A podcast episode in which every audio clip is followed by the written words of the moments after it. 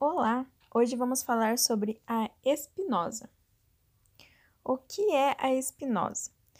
Um filósofo holandês, é, Baruch de Spinoza, ele viveu no século 17 e ele recebeu uma profunda influência de Descartes, que é também uma pessoa racionalista. Eles acreditavam que só era possível obter o conhecimento verdadeiro por meio de procedimentos racionais e que o universo era regido por leis geométricas necessárias, ou seja, físicas e imutáveis que podiam ser compreendidas pelo, seu, pelo ser humano.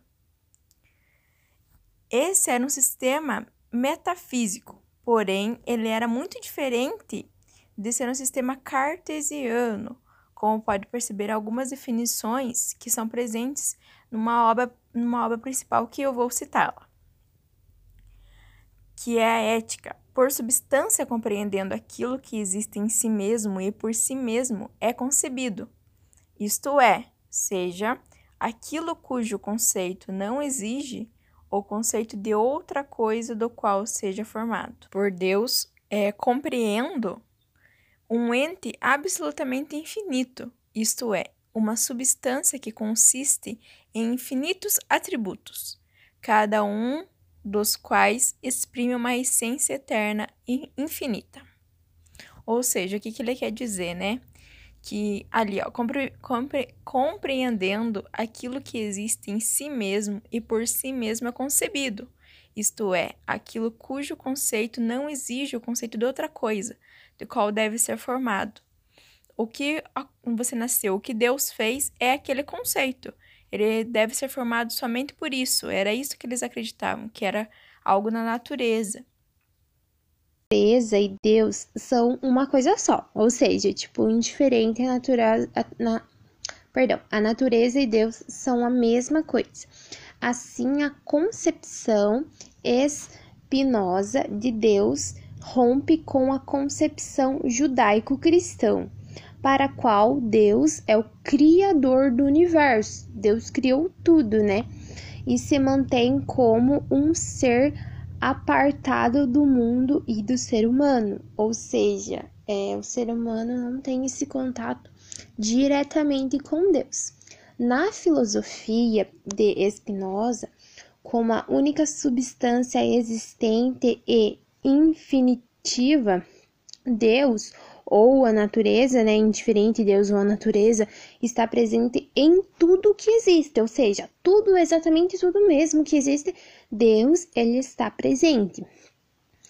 E outra coisa, é, e o ser humano é a parte dessa divin, divindade, né, ou a parte da ordem divina, ou seja, o ser humano ele faz parte dessa ordem divina, indiferente da maneira ele está fazendo parte.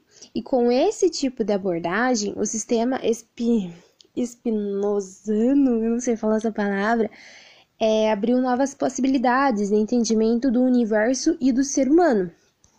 E assim, além disso, diluiu o problema cartesiano, o problema corpo e mente, sabe? E ele diminuiu é, esse problema cartesiano corpo e mente ao defender também, né, lembrando a ideia de que o ser humano não era um composto de duas substâncias.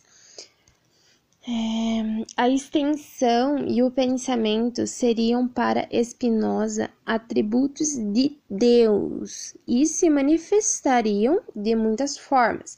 As manifestações corpóreas, é, ou seja, os movimentos de percepções e pensamentos, exemplo, ideias, né, teriam a mesma essência. A divina, portanto, não haveria problema de comunicação entre elas. Ou seja, meninas, tipo assim, é, diferentemente do sistema dualista de Descartes, a concepção de Spinoza era desculpa, era monista, tá? Fique bem claro que era monista.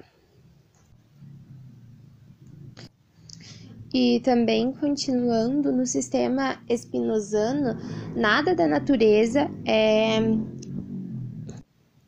nada da natureza é contingente ou por um acaso, ou seja, é tudo que acontece é, vem, de, é, vem de uma ordem, não é por acaso que acontece aleatoriamente. É, tem que acontecer dessa maneira, não tem como quebrar ou pegar um caminho diferente. Tem que acontecer dessa maneira. Ou seja, isso significa que as coisas que existem não poderiam ser diferentes do que são, sabe? Não poderiam ser diferentes. Exemplo, é, se você tá no quarto ano, agora é para você estar tá no quarto ano. Não tem como ser diferente disso.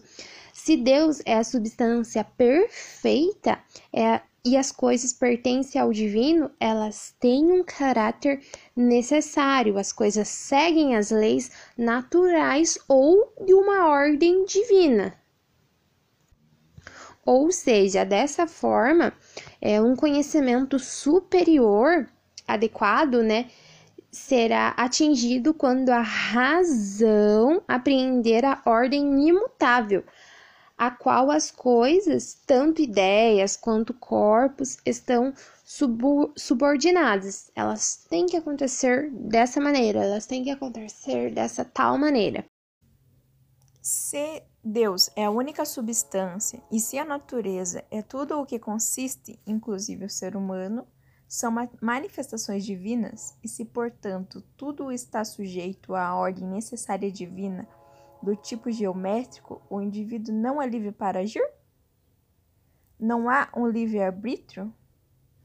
O pensamento de Spinoza opõe-se em muitos aspectos à filosofia tradicional. Entre eles, destaca-se a ideia de livre-arbítrio. A crença de que o ser humano é livre para escolher sem nenhum tipo de causalidade, na concepção espinosa, espinosiana é fruto da ignorância. Já em outras palavras, o ser humano acredita que age livremente de acordo com a sua vontade, que não está sujeito a causalidades e que tem poder absoluto sobre suas ações. Para o pensamento espinosano, esse é um grande engano, pois o ser humano não é um ser separado da natureza. Ele está como todas as outras coisas que existem sobre a ordem da natureza, independentemente de ter consciência disso ou não.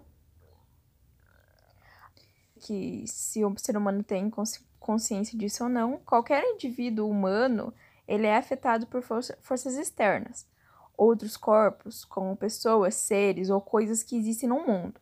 Não é possível que o indivíduo, durante toda a sua vida, não seja contrariado, não é mesmo? Aliás, é comum que essas forças externas, muitas vezes superiores às suas, contrariem-no. Suas decisões realizam realizam nesse amaranhado de corpos que o afetam e são mutuamente afetados. Alguns afetos causam alegria, promovendo o poder de vida. Isto é, o poder do indivíduo de afirmar a vida e de agir sobre ela. Outros causam tristeza, diminui a potência de viver, a força de agir, de afetar e de ser afetado. O ser humano, como pode ser, ter que existir, busca a preservação e a ampliação. A essa potência positiva de afirmação da vida e de ampliação de possibilidades. Spinoza dominou conatus, que é essa, essa preservação e essa ampliação, essa potência positiva de afirmação da vida.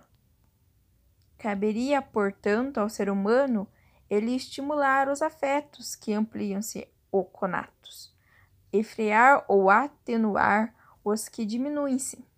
A liberdade absoluta sem nenhum tipo de constrangimento ou de oposição só seria possível em Deus que seria livre para ser e para criar. O ser humano não teria essa liberdade. Nesse sentido, o livre-arbítrio, pensando pela tradição, seria uma real, real ilusão. que decorreria da ignorância das causas que influenciariam a vontade humana.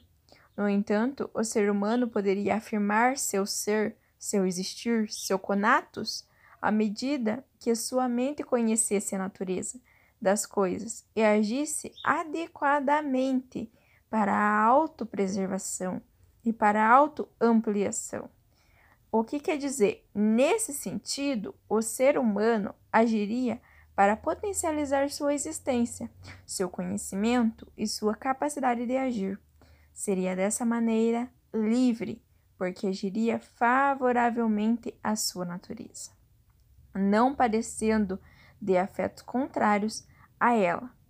Então, para Spinoza, a liberdade humana não seria a ausência de causa, mas o conhecimento da essência ou da, ca da causa essencial do ser humano. O ser humano virtuoso se esforçaria para preservar e ampliar sua potência de vida sobre a condução da razão. Quanto mais o indivíduo conhecesse as leis da natureza, agindo de acordo com elas, mais virtuoso seria.